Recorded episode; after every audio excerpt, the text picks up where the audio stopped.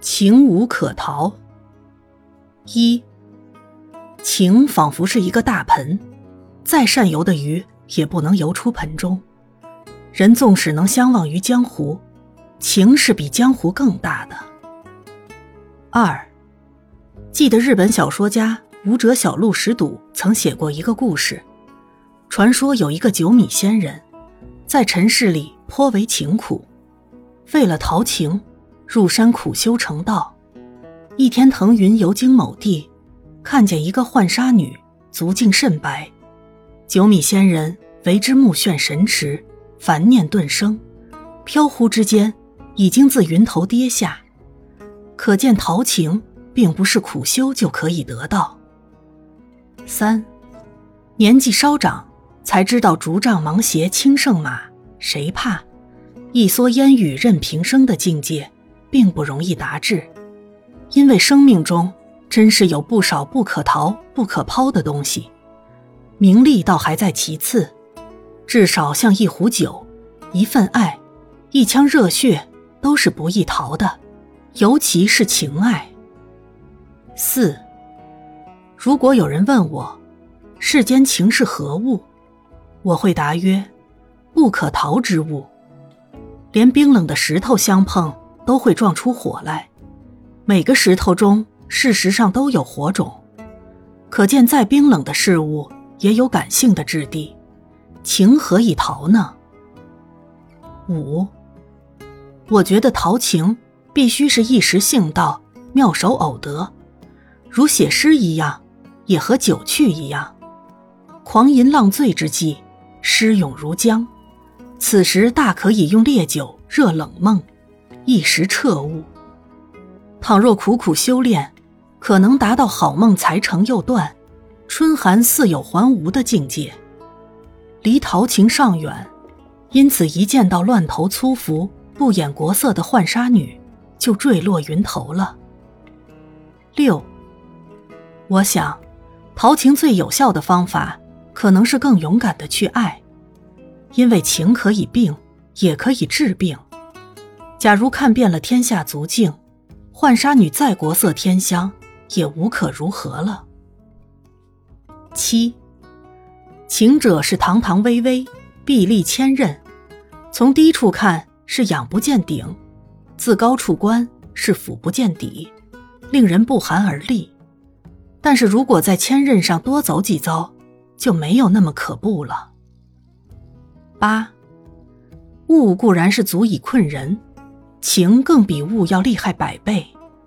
对于情的执迷，为情所困，就叫痴。痴是人世间的三毒之一，另外两毒是贪与嗔。情困到了深处，则三毒俱现，先是痴迷，而后贪爱，最后是嗔恨以终。情困是一切烦恼的根源，没有比这个更厉害了。浪漫之恋。一，把初恋的温馨用一个精致的琉璃盒子盛装，等到青春过尽、垂垂老矣的时候，掀开盒盖，扑面一股热流，足以使我们老怀甚慰。二，什么是浪漫？浪费时间慢慢吃饭，浪费时间慢慢走，浪费时间慢慢喝茶。这些都是浪漫。浪漫其实就是创造一种时空、一种感受、一种向往、一种理想，在你的世俗土地上开出一朵玫瑰花。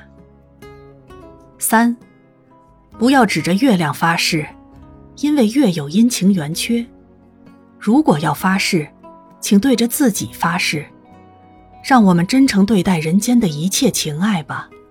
尽我的所能，不去伤害对方，不伤害自己，让爱或恨都能升华，化成我生命中坚强的力量。四，被情爱所系缚，被情爱所凝结，被情爱所迷惑，被情爱所直染，几乎是人间不可避免的。但当情爱已经消失的时候，自己还系缚凝结自己。自己还迷惑执着自己，这就是真正的情困。五，远方的思念是情感中特别美丽的一种，可惜这个时代的人已经逐渐失去了这种情感，就好像越来越少人能欣赏晚上的月色、秋天的白云、山间的溪流一般。人们总是想，爱就要轰轰烈烈，要情欲炽盛，要合乎时代的潮流，于是乎，爱的本质就完全的改变了。六，思念的情感不是如此，它是心中有情，但眼睛犹能穿透情爱。有一个清明的观点，一如太阳在白云之中，有时我们看不见太阳，而大地仍然非常明亮。太阳是永远存在的，一如我们所爱的人，不管他是远离、死亡还是背弃，我们的思念。永远不会失去。七，我们的相思可以使我们的意念如顺风的船，顺利的驶向目的地。但这种意念顺利的开拔，是不是让我们从相思里产生一些自觉呢？